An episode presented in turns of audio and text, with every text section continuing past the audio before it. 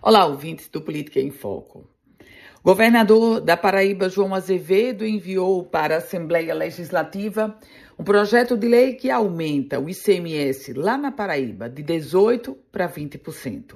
A Assembleia Legislativa já aprovou em caráter de urgência urgentíssima. Portanto, a partir do próximo ano de 2024, o ICMS na Paraíba passa de 18% para 20%.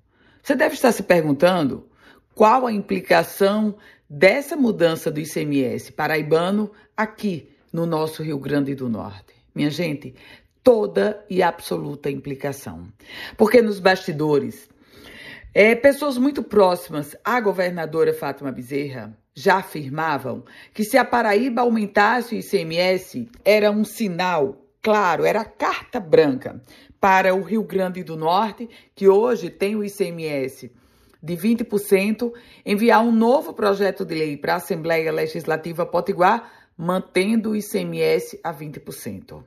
Eu vou só lembrar você que ano passado, quando essa matéria do ICMS passou na Assembleia Legislativa aqui do Rio Grande do Norte, a, o projeto de lei trazia a limitação de que o aumento seria só até o final deste ano. Mas ah, os argumentos e frustrações de receitas, esses argumentos continuam. O vizinho da Paraíba, a vizinha Paraíba agora aumenta o ICMS.